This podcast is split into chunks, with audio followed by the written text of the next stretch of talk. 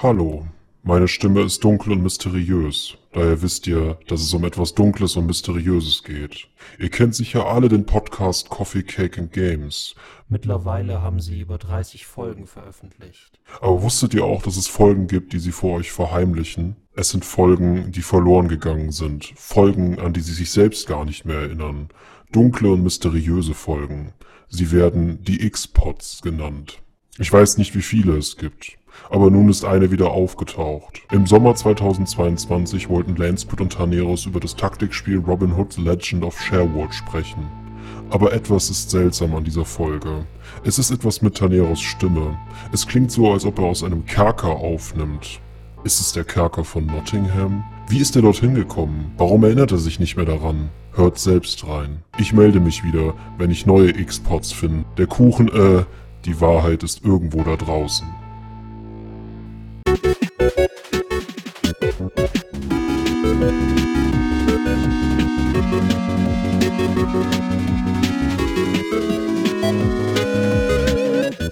Hey, Sebastian.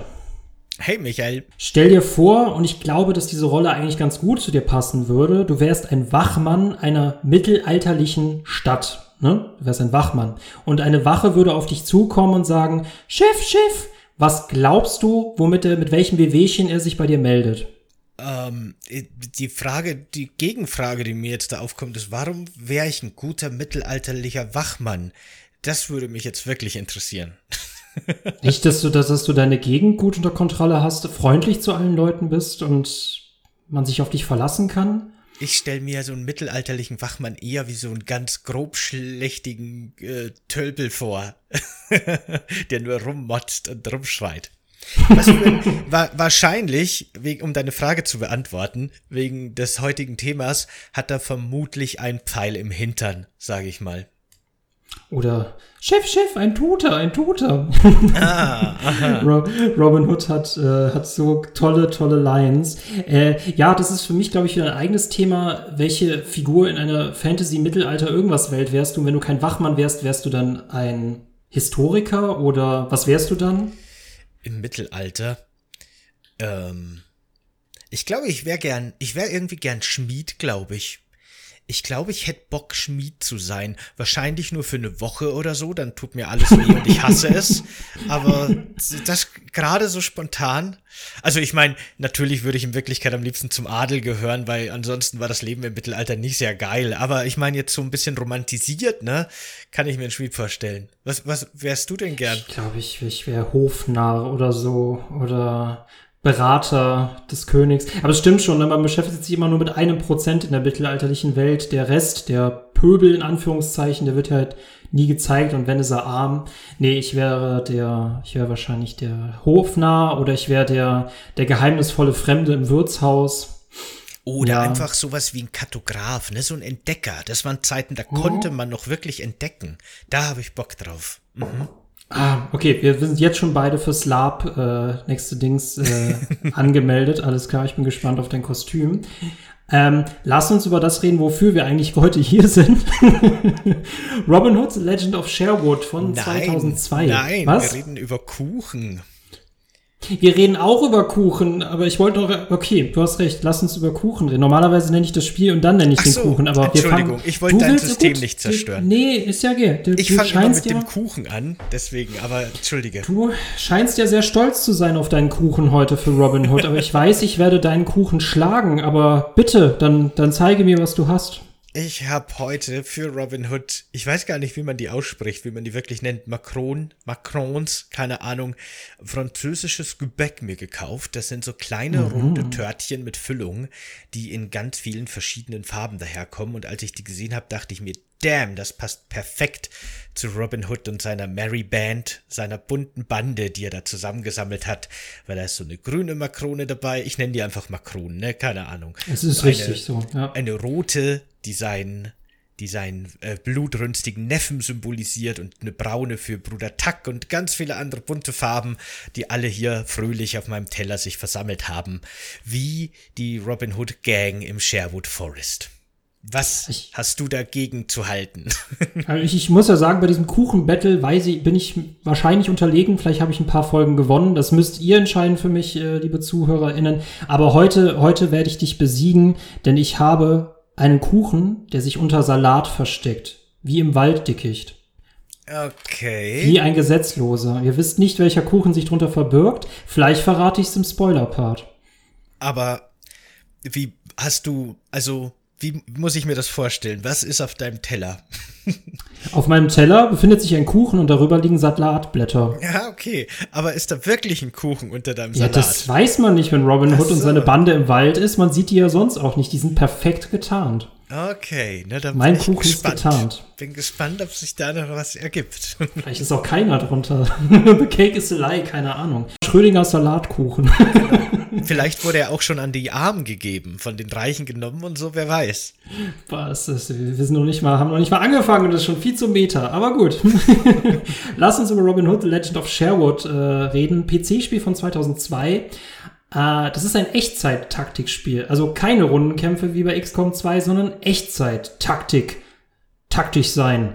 Und äh, genau, man tut eigentlich genau das, was man sich vorstellt. Wir spielen eine Bande von Gesetzlosen, Robin Hood und seine Crew, äh, um London aus den Fängen des Sheriffs zu befreien. Alles auf einer sehr hübschen isometrischen Perspektive und Map. Ähm, Robin Hood wird sehr oft mit Commandos verglichen von 1998, das eigentlich so der Urvater dieses Genres ist, ähm, stammt aber tatsächlich vom Entwickler Spellbound Entertainment, die quasi ähm, alles irgendwie in diesem Genre gemacht haben, vor allem hier Desperados, Wanted, Dead or Alive, das ist ja, da denke ich mal, das bekannteste von 2001. Äh, folgten noch mehrere Desperados, bis es dann, nachdem der Entwickler 2012 geschlossen wurde, hat Mimimis sich ja äh, um den dritten Teil gekümmert. Fun Fact am Rande, es gibt das gleiche noch in einem Chicago-Setting und es gab sogar mal ein Star Trek-Ding damit. Das finde ich mega bemerkenswert. Nachdem du mir jetzt den Kuchenpart schon weggenommen hast, äh, komme ich zu der anderen Frage. Wie hat dir Robin Hood geschmeckt? Also ich fand Robin Hood tatsächlich überaus köstlich. Es hat mir wirklich gut gefallen. Ich wusste im Vorfeld gar nicht so recht, was mich erwartet. Ich habe es ja, glaube ich, eher am Ende der letzten Folge oder der Ankündigungsfolge für diesen Podcast, muss ja nicht unbedingt immer die letzte sein, wie wir schon gemerkt haben, ähm, habe ich äh, mir gedacht, das ist wahrscheinlich jetzt so ein so ein isometrisches Top-Down-RPG, so ein Hack and Slay, irgendwie sowas. Aber es ist ja viel eher so ein urtümliches Schleichspiel oder sowas in der Art. Und ich wusste gar nicht, auf was ich mich da genau einlasse. Aber ja, hat mir super gefallen. Das ist nämlich lustig, das kommt aus meiner alten äh, PC-Steinzeit. Wir hatten lange Zeit keinen PC, der irgendwas geschafft hat. Deswegen habe ich mir immer Spiele gekauft, um im Nachhinein feststellen zu müssen, dass mein PC die gar nicht schafft, bis meine Eltern dann hochgerüstet hatten und ich dann endlich einen PC hatte, der alles abspielen konnte, was ich mir zuvor gekauft hatte. Und zu der Zeit gab es dann auch die Computerbild-Spiele. Und Robin Hood war tatsächlich in der Ausgabe 2000, äh, in der Oktober-Ausgabe 2004. Das habe ich sogar gerade vor mir liegen und blende es gerade ein. Äh, dadurch habe ich echt viele coole Spiele entdeckt und das ist echt cool. Haltet euch fest, das ist das erste Spiel, was einen Metacritic-Wert hat, den es absolut verdient hat, nämlich 80. Andere Spiele, die ich immer vorstelle, haben immer Metacritic-Wert, der drunter ist, aber das ist genau verdiente 80. So. Ähm, ja, und äh, was ich bemerkenswert an diesem Spiel finde, die Atmo, wie es aussieht. Es hat so unglaublich tolle Sprüche, worüber wir später noch sprechen können. Und das geile Gameplay daran ist, so, es ist für mich auch eines der besten Robin Hood-Spiele und ich kenne eigentlich auch kein anderes gut, das muss ich sagen. wir spielen diese Bande, wir sind in verschiedenen Karten unterwegs und wir müssen echt aufpassen, was wir tun, denn wir haben gegen die Mannschaften des Sheriffs eigentlich so keine Chance und müssen echt gut vorgehen und alle Fähigkeiten nutzen, die wir haben und es gibt extrem viele. Ähm, da gibt es jetzt verschiedene Möglichkeiten, wie wir reingehen, aber ich frage dich, wie war deine erste Stunde, beziehungsweise hast du dich in der Robin Hood-Bande gut wiedergefunden oder hast du dich gut eingelebt? Also, ich musste gerade ganz kurz lachen, weil ich dachte, du hörst deinen Satz ein bisschen früher auf. Ich dachte, du sagst, das ist das beste Robin Hood-Spiel und ich kenne kein anderes. Aber gut. ich kenne kein anderes Spiel. Ich kenne kein anderes Spiel, aber das ist auf jeden Fall das beste Robin Hood-Spiel. ja. genau. äh, ja, also am Anfang startet man das Spiel ja quasi mit Robin Hood, der gerade von den Kreuzzügen zurückkommt und feststellt, dass der Sheriff ihm sein Erbe geklaut hat, weil er vorgegeben hat, dass man gefallen sei in den Kreuzzügen. Und dann muss man sich im Grunde, wenn ich das richtig verstanden habe, so ein bisschen aus seiner eigenen Burg rausschleichen. Das ist so das Tutorial. Mhm. Und äh, nachdem man das so hinter sich gebracht hat und die ersten Mechaniken gelernt hat, wie eben über Lianen klettern und schleichen und Pfeile schießen und Leute von hinten K.O. schlagen und so weiter, oder auch das seltsame, ein bisschen seltsame Nahkampfsystem, mhm. über das ja, wir vielleicht eben auch noch reden können, äh, sammelt man dann schön langsam so seine ersten Verbündeten und dann wird wirklich fast so ein bisschen ein Echtzeit-Nahkampf äh, XCOM-Stealth-Spiel aus dem Ganzen. Und als sich das dann so entfaltet hat äh, und ich so ein bisschen durchschaut habe, wie die Spielmechaniken funktionieren, äh, bin ich da schon sehr cool, sehr gut reingekommen. Ich habe ja auch, normalerweise mache ich mir immer selber so als Auflage, je nachdem wie lang das Spiel ist, dass ich schon immer so vier, fünf, vielleicht auch mal sechs Stunden reinspiele wenn ich halt das Gefühl habe, okay, jetzt habe ich wahrscheinlich alles gesehen und habe ein Gefühl dafür, dann höre ich auf. Aber Robin Hood habe ich jetzt, glaube ich, tatsächlich zehn Stunden gespielt vor unserem Krass. Podcast. Mhm. Also viel mehr, als wir normalerweise machen.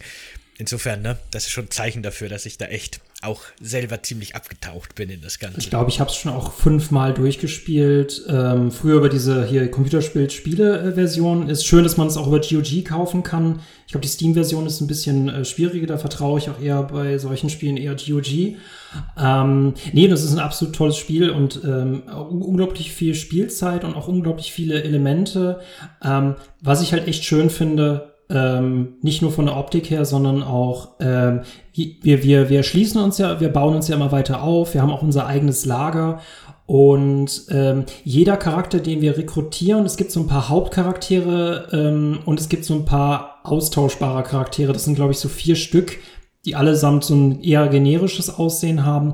Aber jeder Charakter hat eigene Fähigkeiten und es lässt sich unglaublich gut miteinander kombinieren. Es gibt Charaktere, die können Netze werfen, es gibt Charaktere, die können Gegner heranpfeifen, es gibt dieses K.O. hauen, es gibt später noch Wespennester werfen, lauschen, erwürgen. Es ist schön und man denkt sich immer, ach, für diesen neuen Heist stelle ich jetzt folgendes Team zusammen. Ähm, es ist echt ein bisschen gewöhnungsbedürftig, wie dieses Kämpfen funktioniert. Magst du es erklären oder ich? Ich kann es gern mal versuchen. Hm.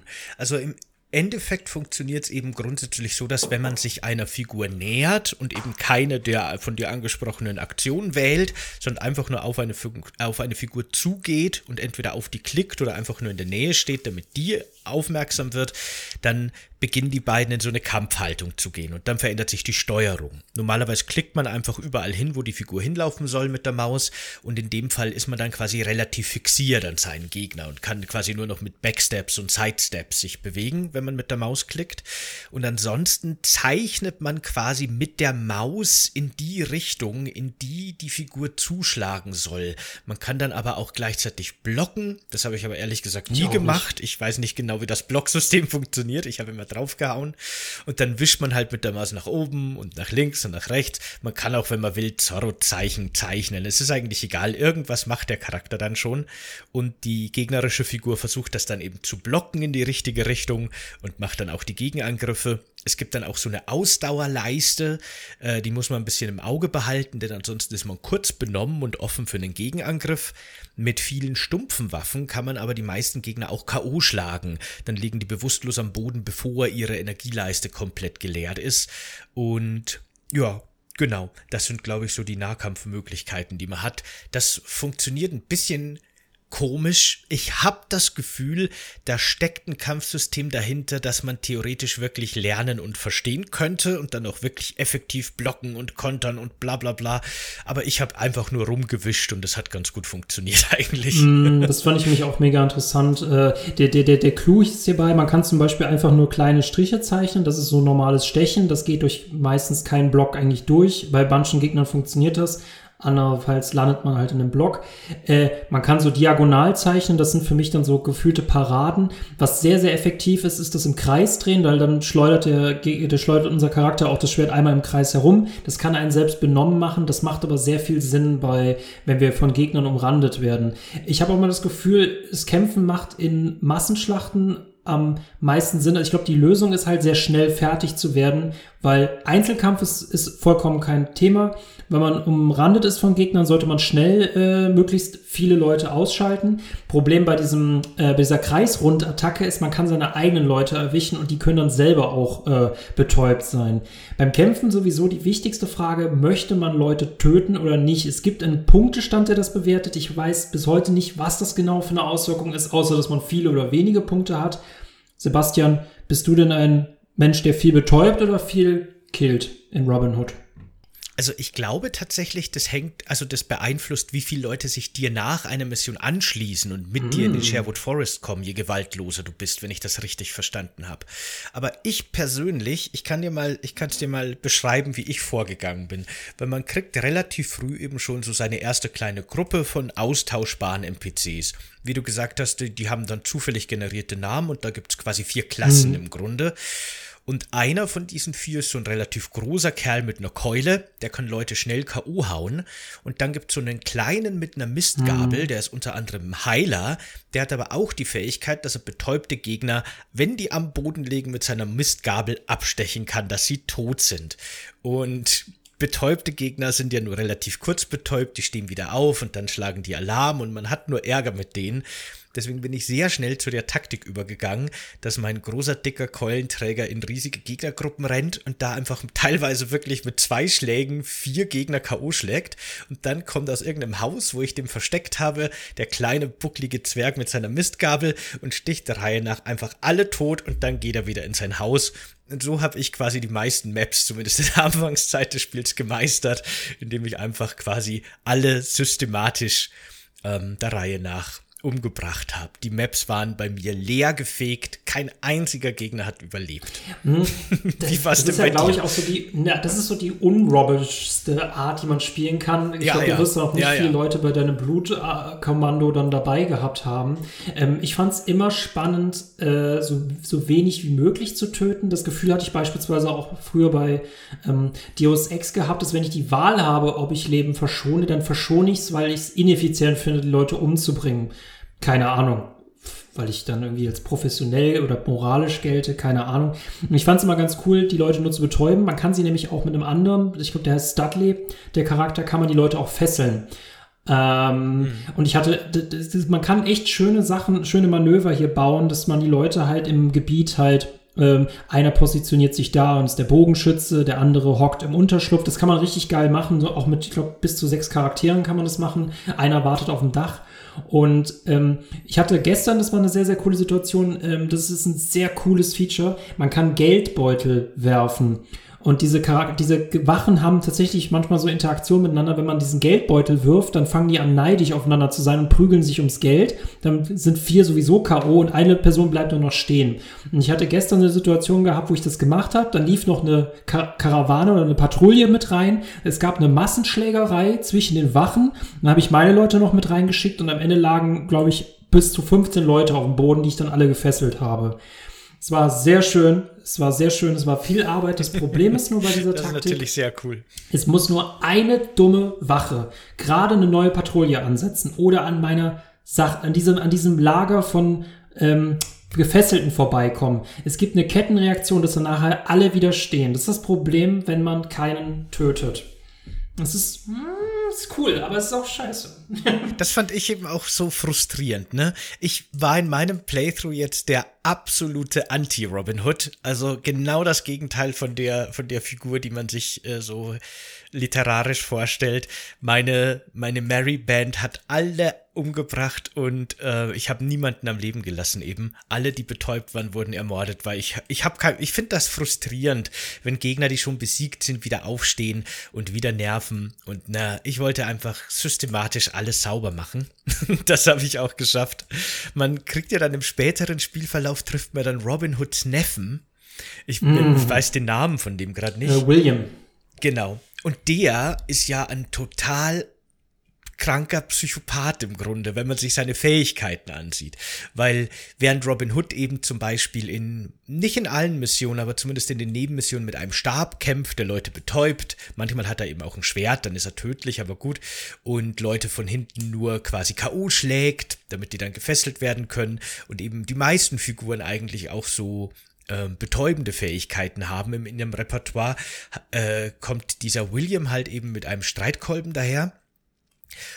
Und der verfügt über die Fähigkeit, dass der ähnlich wie mein kleiner buckliger Mistgabelkerl auch alle niederschlagen kann.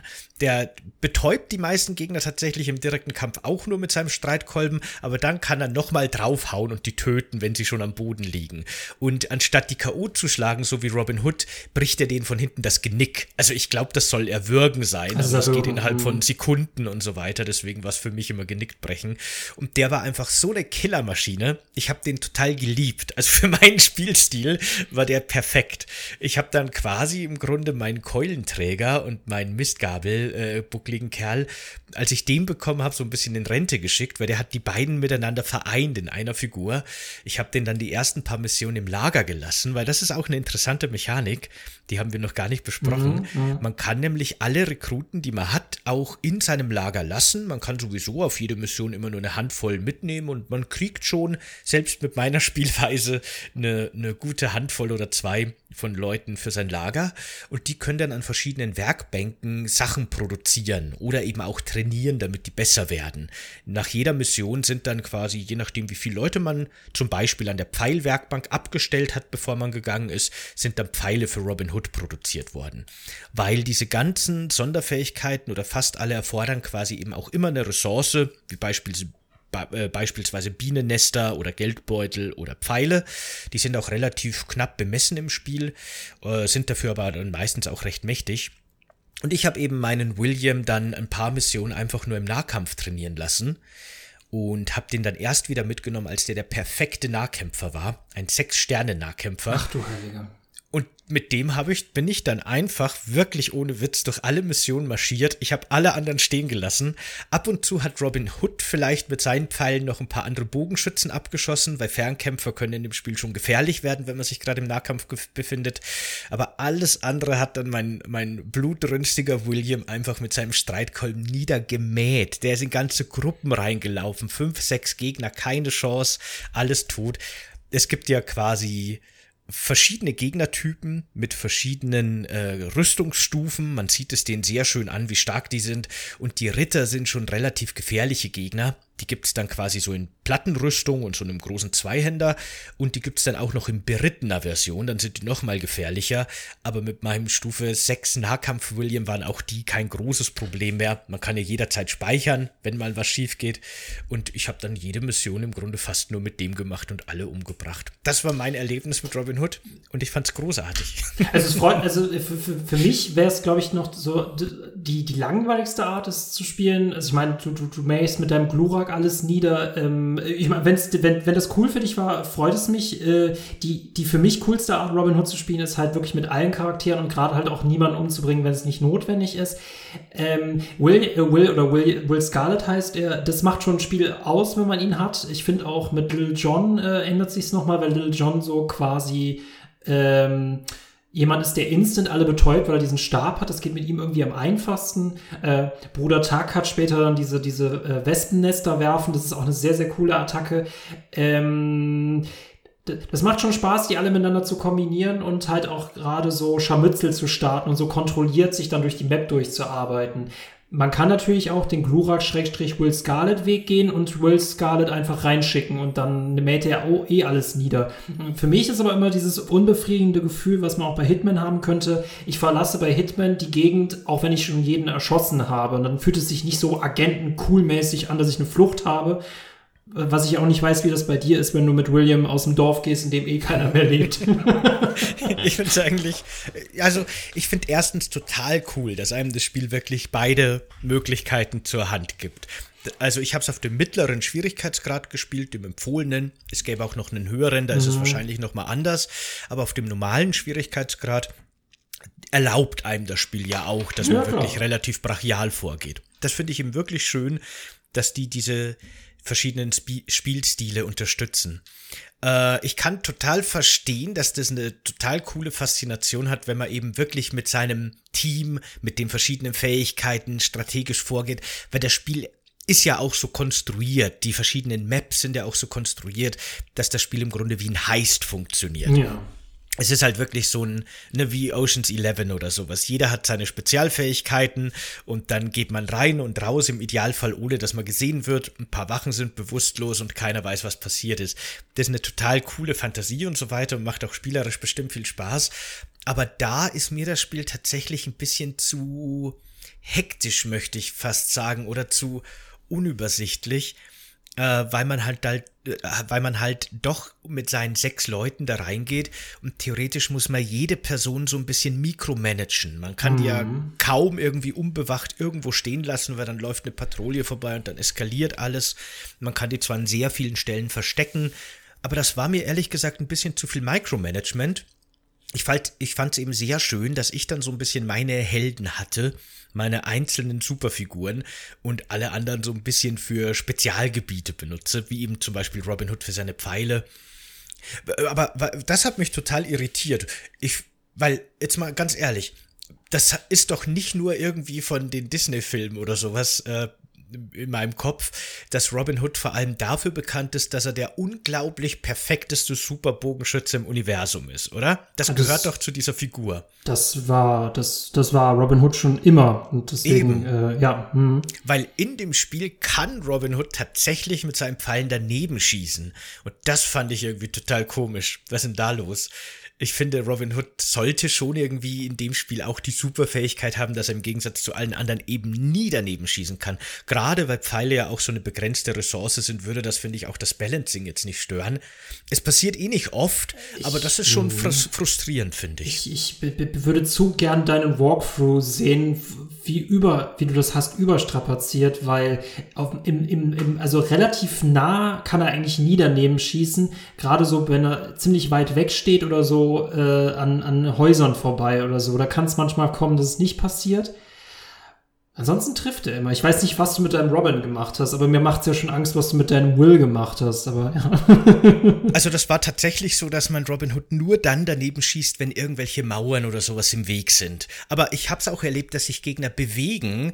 Also die stehen irgendwo, ich gebe das Kommando fürs Pfeilschießen und dann schießt Robin Hood sein Pfeil los und er geht zur Seite. Ne? Klar, spielmechanisch macht das total Sinn, aber ich dachte mir halt, Robin Hood kann doch nicht daneben schießen. Der kann doch bestimmt das berechnet der doch mit ein oder so. Aber gut, naja, mm, ist mir nur so nebenbei aufgefallen. Ich, ich finde es aber ganz cool, wir halt immer diese, also ähm, es gibt ich glaube, fünf Städte, es gibt halt nur ein paar voll Städte. Äh, es gibt das ähm, Robin Hood Lager, also das, das, das Lager der Gesetzeslosen. Und dann gibt es noch so Orte im Wald, die für so kleine Mini-Missionen sind, damit wir, weil, äh, ne, äh, eine Revolution lässt sich halt nicht ohne Geld starten und man muss ja auch seinem Motto gerecht bleiben, dass es man den Armen gibt. Ich glaube, wenn man nicht Bettler im Spiel bezahlt, macht man es, glaube ich, die ganze Zeit über nicht. Aber ähm, ich finde es halt immer sehr spannend, mir die Gegend anzugucken und zu sagen, äh, okay, ich könnte jetzt hier ganz viele Leute reinlocken und dann stelle ich da, positioniere ich da die Bogenschützen, was vor allem in diesen Überfallleveln im Wald wichtig ist, weil wir da noch weitere Fallen aktivieren können, wie beispielsweise ähm, Tretfallen, wo man ins Loch reinfällt oder wo man von einem Netz erwischt wird oder man kann, glaube ich, äh, Baumstämme äh, runterfliegen lassen und äh, Verbündete äh, herbeiholen. Das finde ich ganz cool dass äh, man da auch richtig gut taktisch vorgehen kann. Und es betrifft mich halt immer hart, wenn im Einsatz einer meiner austauschbaren Charaktere stirbt und wenn das passiert ist, dann trage ich den auch mit äh, raus aus dem Gelände, symbolisch. Ah, wirklich? Okay. Ja, ja, ja, das, äh, ähm, die waren mir wichtig. Ja. Ich habe tatsächlich sehr viel gespeichert. Bei mir ist auch niemand gestorben. Aber theoretisch hat das ja die coole Funktion und da kommt eben dieses ähm, keine Leute töten mit ins Spiel. Weil wahrscheinlich, wenn man wirklich relativ gewaltlos vorgeht, dann kriegt man auch eine relativ große Truppe zusammen, nehme ich an, die dann im Lager wartet, ne? Dafür müsste ich mir jetzt meine unterschiedlichen Spiele angucken, aber ja, also du hast erstens mehr Punkte, wenn du weniger Leute tötest und du kriegst mehr Leute. Ähm, es ist für mich aber immer schon ein Fehler, wenn Leute bei mir sterben, dann habe ich falsch geplant. Ich meine, gut, wenn Hauptcharaktere sterben, können wir das beispielsweise durch ähm, äh, hier vier, vier, Kleb, vierblättrige Kleeblätter, genau. Kleeblätter lösen. Die kriegen wir für kleine Nebenquests. Ähm, Nee, aber bei mir geht doch keiner drauf. genau. Aber ich finde eben diese Mechanik total interessant, weil wie wir schon gesagt haben, gibt es ja eben diese vier Stereotypen, also diese vier Prototypen an Charakteren und also von den Nicht-Story-Charakteren. Und wenn dir da einer stirbt, kannst du theoretisch quasi einen anderen vom gleichen Typ aus deinem Lager in die Mission nachholen. Also wenn du dir dann einen relativ großen eine große Sammlung von Charakteren der gleichen Klasse angesammelt hast, kannst du die quasi nachbestellen in deiner Mission. Dann wäre es theoretisch nicht so schlimm. Aber ich finde das irgendwie ganz nett oder auch ein bisschen bizarr, dass das Spiel zwar einerseits sagt, okay, wenn du gewaltlos vorgehst und niemanden tötest, dann kriegst du mehr Leute für dein Lager, aber gleichzeitig haben die Leute dann hauptsächlich eben die Funktion, dass du die dann selber verheizen kannst. Also im Endeffekt verschonst du die nicht wirklich, du verzögerst nur, dass die sterben, weil entweder bringst du sie gleich um oder sie schließen sich dir an und werden dann von dir verheizt, weil die später gibt's ja auch noch so eine Kreuzzugmechanik oder so eine Belagerungsmechanik. Mhm. Da greifen dann eben verschiedene Fraktionen sich gegenseitig an und dann muss man Wappen sammeln. Das funktioniert quasi hauptsächlich über so ein Menü, wo man dann verschiedene Ressourcen, die man hat, wie zum Beispiel Geld einsetzen kann, um Wappen zu kaufen und dann ist dieser Schlachtzug geglückt. Und unter anderem kann man da eben auch wieder seine Leute, die man angesammelt hat, verheizen. Die schickt man dann weg, dann sammelt man diese Wappen dadurch und dann kommen die aber nicht mehr. Die sind dann tot oder so, wahrscheinlich. Aber ist ja für Robin Hood alles nur eine Ressource. Das fand ich irgendwie ein bisschen komisch. Auch komisch fand ich eben, wie du schon gesagt hast, dass man das Geld nie den Armen gibt. Man finanziert damit sein Militär und äh, tötet Leute die ganze Zeit links und rechts dadurch. Also von der Narrative her fand ich das Spiel schon gerade auch in meiner Spielweise, muss ich zugeben, aber auch so nicht sehr Robin Hood-like irgendwie. Ja, dass du das nicht als Robin Hood-like empfunden hast, kein Wunder. Ich meine, wenn wir beide Konkurrenzbanden wären, äh, ich würde damit werben, wir bringen keinen um und ich verheize niemanden und du hast Will ja. und brauchst quasi auch keinen einzigen mein, Robin Hood hat ja sogar Zivilisten K.O. geschlagen, damit die nicht zu den Waffen laufen. Also da war wirklich links und rechts. Also, ja. Dann sollte er Robin Blood heißen oder so. Keine genau, Ahnung. eher. Ähm, ich finde, was ganz cool ist, man kann ja, äh, man kann Bettlern, kann man Geld geben und die hinterlassen dann so kleine ähm, Schriftrollen. Also Schriftrollen sind allgemein ganz viele ähm, Beschreibungen oder Hinweistexte. Das hilft manchmal, es kann manchmal so Geheimnisse aufdecken oder auch ähm, Markierungen von Feinden, das ist eigentlich ganz cool. Es gibt aber auch zum Beispiel Nebenquests, wie zum Beispiel, dass eine Frau, äh, dass eine Frau, äh, eine Mutter um ihren toten Sohn trauert und wir dann beispielsweise die Leiche dann bergen können, damit sie die beerdigen kann. Dafür werden wir dann mit Items äh, belohnt. Was ich cool finde, es ist halt nicht immer quasi äh, ab, ins, ab in die Stadt alle umbringen und wieder raus. Es gibt ganz viele verschiedene Missionstypen, zum Beispiel, dass Robin äh, alleine ist. Da gibt's diese ikonische Szene, dass er auf so einem äh, Turnier ist, weil er einen Kuss von Marion halt äh, bekommen möchte. Und da müssen wir zum Beispiel mit Robin alleine spielen. Es gibt andere Missionen, da ist Robin gefangen genommen, da müssen wir eine ganz andere Sache machen. Hm. Und gerade diese Eroberungszüge, die sind für mich sehr unrobin Hood-haft. Ich meine, für deinen Will werden sie passen. Aber bei diesen Eroberungszügen kann man theoretisch, man soll, man kann, bei den Eroberungszügen soll man ja eigentlich einer anderen Macht helfen, die Sheriff-Macht zu besiegen. Und ich muss dann immer den Punkt abwarten, wo es doch Sinn macht, die Truppen herbeizuholen oder ich habe eh schon alles umgebracht. Dann ist es halt irgendwie schade, wenn mir nicht geholfen wird. Ähm, die sind cool, was ich auch cool finde, ist äh, die Stärke, das hast du ja eben schon mal angesprochen, der Wachen äh, über den Spielverlauf ändert die sich. Das fängt, glaube ich, bei grün oder blau an, dann werden sie irgendwann rot und später sind alle Wachen schwarz. Schwarze Rüstung meint unbesiegbar und äh, total schwer. Das finde ich ganz interessant, dass es halt sich so ein bisschen da durchzieht und man auch immer mehr Respekt vor denen hat. Schwarze habe ich tatsächlich noch gar nicht getroffen. Ja, die gibt's am Ende. Die sind nämlich, die sind nämlich bösartig. Vor allem dann ist im Wald auch zu spielen. Äh, ich meine, wir haben nicht wirklich viel Spoiler-Part hier, aber gerade im Wald zu spielen ist dann schon echt äh, heavy. Am Anfang haben mich diese Missionen immer so ein bisschen genervt, weil sie auch immer gleich ablaufen im Wald. Äh, Postkutsche ausrauben, äh, irgendeinen Steuereintreiber verprügeln. Da gibt's noch eine dritte. Äh, die nerven mich dann immer so ein bisschen und ich möchte sie dann immer schnell hinter mich bringen. Nichtsdestotrotz, die werden schwieriger. Ja, ich, ich fand schon mit meiner Will-Taktik die roten Ritter relativ zäh, muss ich sagen. Da ging es dann schon los, dass ich wirklich vor jedem Kampf speichern musste. Aber das, was du mit den Maps ansprichst, ging mir auch ganz stark, so selbst nach meinen zehn Stunden. Es gibt ja, glaube ich, nur fünf Burgen im Grunde, mhm. die immer wieder vorkommen und dann eben diese kleinen Minimaps, die, glaube ich, auch nur aus drei Karten drei. oder so bestehen. Mhm. Und während bei den Burgen wenigstens jedes Mal, wenn man hinkommt, die Nebenquests verändert werden, die versteckten Schätze, die man finden kann, äh, äh, verändert werden und die, die Gegner natürlich natürlich sowieso, sind diese Missionen auf dem offenen Feld, die man zwischen den Hauptmissionen machen muss, immer wieder die gleichen. Und ich, ich, nach dem vierten Mal, wo ich einen Steuereintreiber K.O. schlage, damit ich seinen Geldbeutel klaue, war es dann schon wirklich sehr nervig. Das hat mich auch immer frustriert, wenn ich wieder Nebenquests machen musste, bevor es wieder mit der Hauptquest weitergeht. Da wäre ein bisschen mehr Variation schon echt schön gewesen halt für ein Spiel von 2001 und äh, ich muss äh, 2002 und ich muss sagen, äh, es also es hat für mich aber irgendwie ganz cool diese Atmo eingefangen. Ich meine, das ist grafisch heute immer noch hübsch, weil es unglaublich detaillierte Maps sind. Gerade so eine isometrische Perspektive, wenn wir in ein Haus reingehen, dann wird es auch so ähm, im Profil halt quasi aufgeschnitten, damit wir reingucken können. Ich finde, jede Map spielt sich nachts komplett anders als tagsüber und diese verschiedenen Szenarien bringen auch immer so ein bisschen, man muss an jede Map irgendwie anders rangehen, äh, es gibt immer was anderes zu tun. Diese Überfallplätze, das war eine super coole Idee, da hätte mehr Variationen, äh, wäre wirklich notwendig gewesen. Was ich unabhängig von der Atmo, unabhängig vom Sound richtig toll finde, sind die Sprüche, äh, die Leute von sich geben. Wir haben nämlich immer mal wieder einen Bettler, der quasi im 5-Minuten-Takt sagt, das Leben ist hart. Und das sagt er wirklich alle 5 Minuten. Das ist sehr lustig. Oder auch wenn Wachen miteinander reden, eine Wache zu ihrem Chef läuft, Chef, Chef. Und der Chef dann, was? Dein Toter, ein Toter. Wache, zu mir erkundet die Gegend. Und es wiederholen sich immer die gleichen Kommandos und es klingt einfach so cool.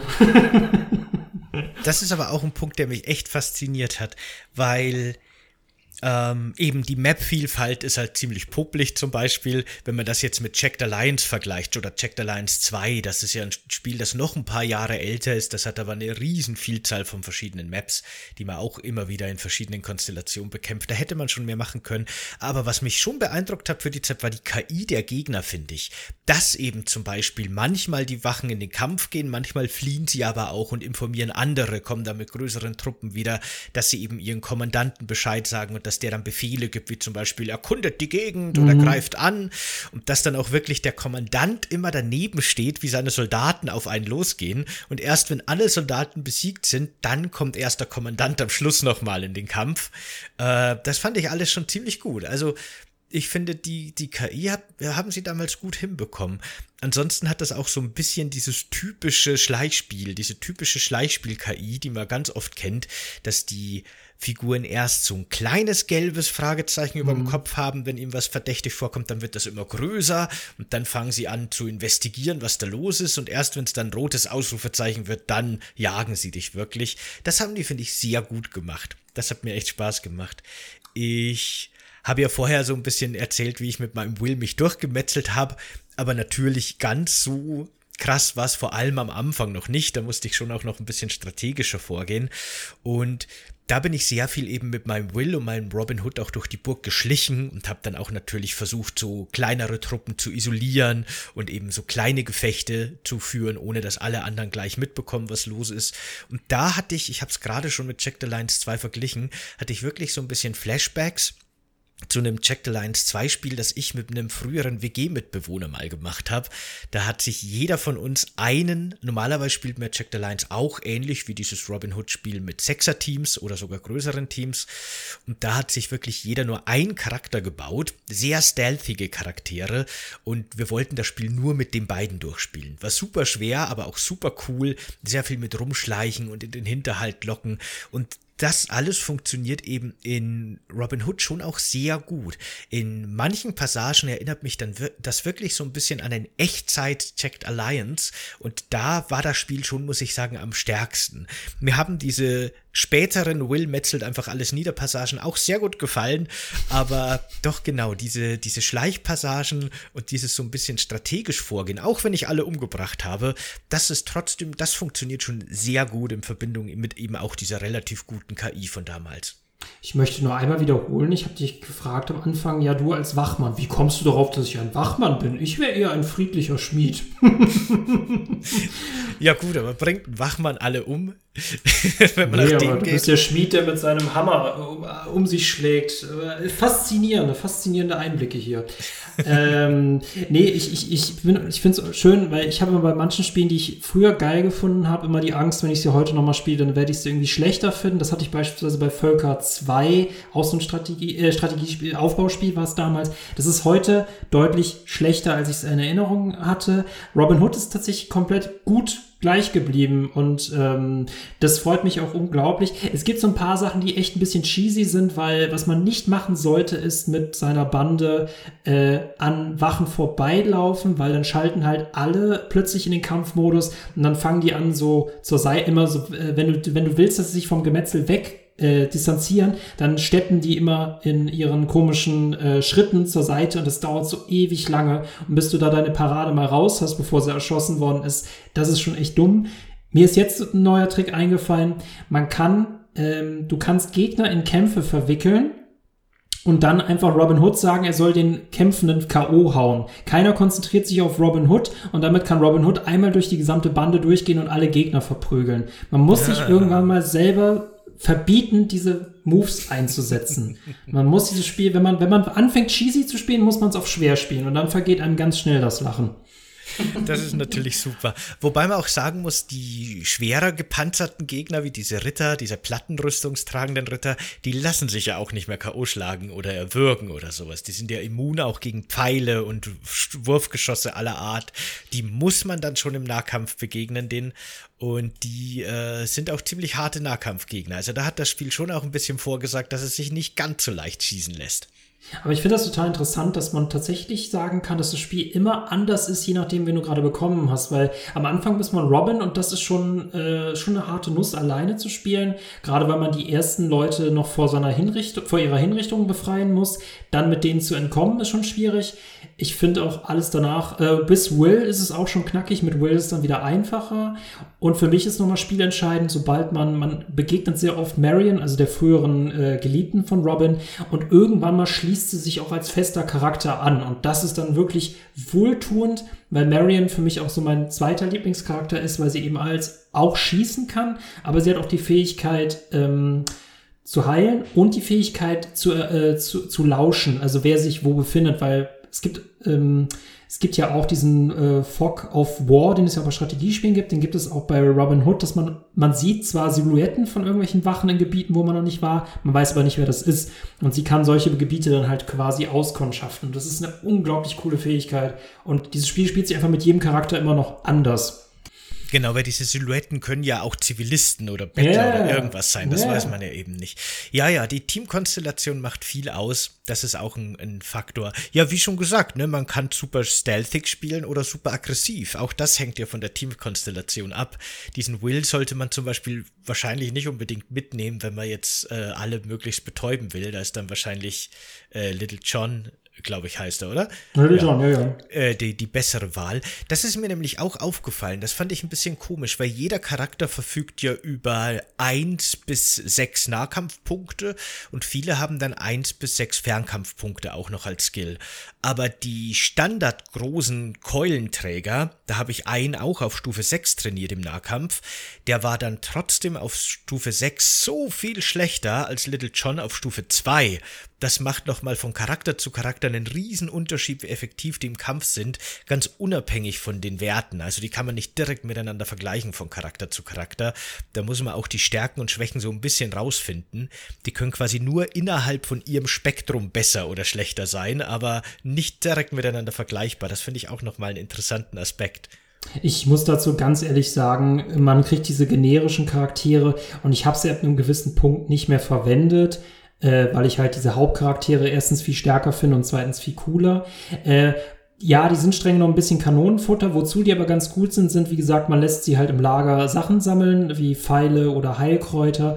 Wozu sie auch gut sind, ist beispielsweise ähm, deine gesamte Crew ist beispielsweise total lediert und ähm, beschädigt und verletzt, dann lässt du sie nämlich beim, äh, beim Festmahl, kannst du sie heilen lassen und währenddessen machen meine generischen Leute, machen die Raubüberfälle. Und sobald ich dann von den Raubüberfällen zurück bin, ist meine ganze Crew wieder voll geheilt. Das ist ja ne, quasi, ich wertschätze alle in meinem Team, aber jeder kriegt halt seine ihm zugewiesene Aufgabe und macht sie dann auch toll.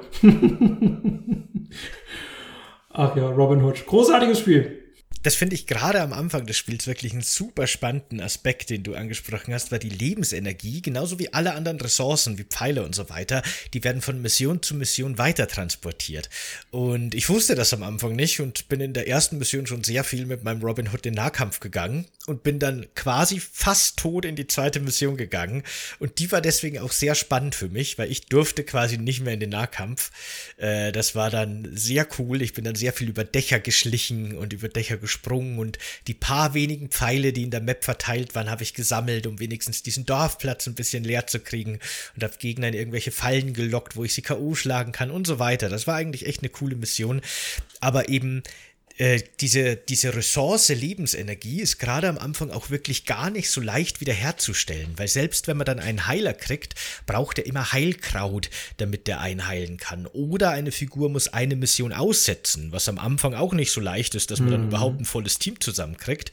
Und das fand ich total spannend und cool, dass man nicht nur in, für die aktuelle Mission, sondern auch darüber hinaus planen muss. Man weiß noch gar nicht, was einen erwartet, aber man weiß schon, okay, wenn möglich, schieße ich jetzt diesen Pfeil vielleicht in der Stelle nicht. Vielleicht können wir das auch irgendwie anders lösen, ohne Ressourcen zu verschwenden. Hm, das fand ich ziemlich cool und ziemlich clever, weil auch jeder Nahkampf potenziell so kleine Schäden an den Charakteren verursacht und potenziell schwierig zu heilen ist. Man muss sich quasi alles, auch die Lebensenergie als Ressource wirklich einteilen. Das ist sehr clever gemacht, finde ich. Ich finde, es hat einfach eine schöne taktische Spannbreite, weil im, im, dümmsten Moment, das hatte ich auch gehabt, habe ich versehentlich all meine Leute betäubt und die Person, die dann noch nicht betäubt war, war jemand, der zwar Personen hochheben konnte, aber nicht wiederbeleben. Und äh, das Problem ist, ich habe dann eine Person in Sicherheit getragen, während meine anderen Leute von der Patrouille abgestochen worden sind. Aber genauso gibt es auch den coolen Moment, dass wenn man sagt, okay, meine Leute chillen halt im Lager, dann kann man mit Robin Hood alleine so einen Feldzug, also so einen Raubüberfall machen und du benutzt einfach die Waffen des Waldes gegen deine Leute, dass du halt quasi alle Fallen auslöst und quasi nur hin und her rennst und diese Wachen halt alle in diese Fallen laufen. Äh, oder dass man halt, wie ich am Anfang beschrieben habe, diese, diese super coolen äh, Kombinationen hängt hinkriegt, dass man einen Geldbeutel wirft und sich alle gegenseitig K.O. schlagen. Das sind immer so tolle Momente, bis man wieder in Momenten landet, wo es dann wiederum nicht gut läuft. Ich möchte noch eine, eine Sache noch erwähnen. Es gibt eine Mission, da kann, da, da, da, da ist Robin Hood einfach auf totale Rache aus oder beziehungsweise er sagt, jetzt ist vorbei, jetzt, jetzt mache ich den ganzen äh, Schluss. Da steht er in einem Mantel auf einem, äh, auf einem äh, Schlosshof umgeben von Wachen. Das Dümmste, was man an der Stelle machen kann, ist sich demaskieren und kämpfen. Man wird sofort sterben. Was man in der Mission aber auch machen kann, ist, man kann mit den Leuten halt äh, irgendwann in diesen Schlosshof eindringen, alles schon mal ein bisschen anhitten und dann blößt sich Robin und sagt, ha, ich habe die ganze Zeit hier gestanden. ach, das, das, das Spiel ist so, vor allem diese, diese, diese, ach, diese Sprüche bis heute. Sehr cooles Spiel. Ich bin froh, dass das heute genauso cool ist wie damals. Willst du es noch zu Ende spielen? Ich glaube tatsächlich, dass ich das noch weiter und vielleicht auch zu Ende spielen werde. Ich wollte nur kurz am Schluss noch erwähnen, äh, Gameplay-Mechanik. Mir macht das Spiel total Spaß. Ich finde es total nett. Es ist total cool und alles. Aber so wie du bei Fallout 2 in unserer allerersten Folge gesagt hast, du hättest das gerne in Echtzeit, denk, habe hab ich mir während des Spielens die ganze Zeit gedacht, ach, das Spiel mit einem guten rundenbasierenden System, das wäre so richtig, richtig der Hammer. Aber auch so mit Echtzeit finde ich es total cool und es macht mir Spaß. Aber da sind halt die persönlichen Präferenzen einfach im Weg manchmal.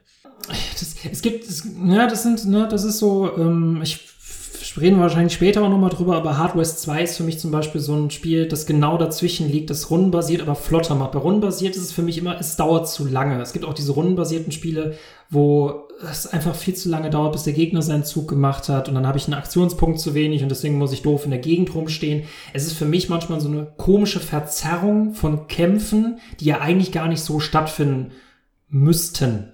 Deswegen, ich, für mich gibt's nur wenig Spiele, die das hinkriegen, dass ich trotz dieser Runden, weil es ist halt auch ein aufgelegtes Spielprinzip, dass es sich trotzdem immer noch wie ein Kampf anfühlt.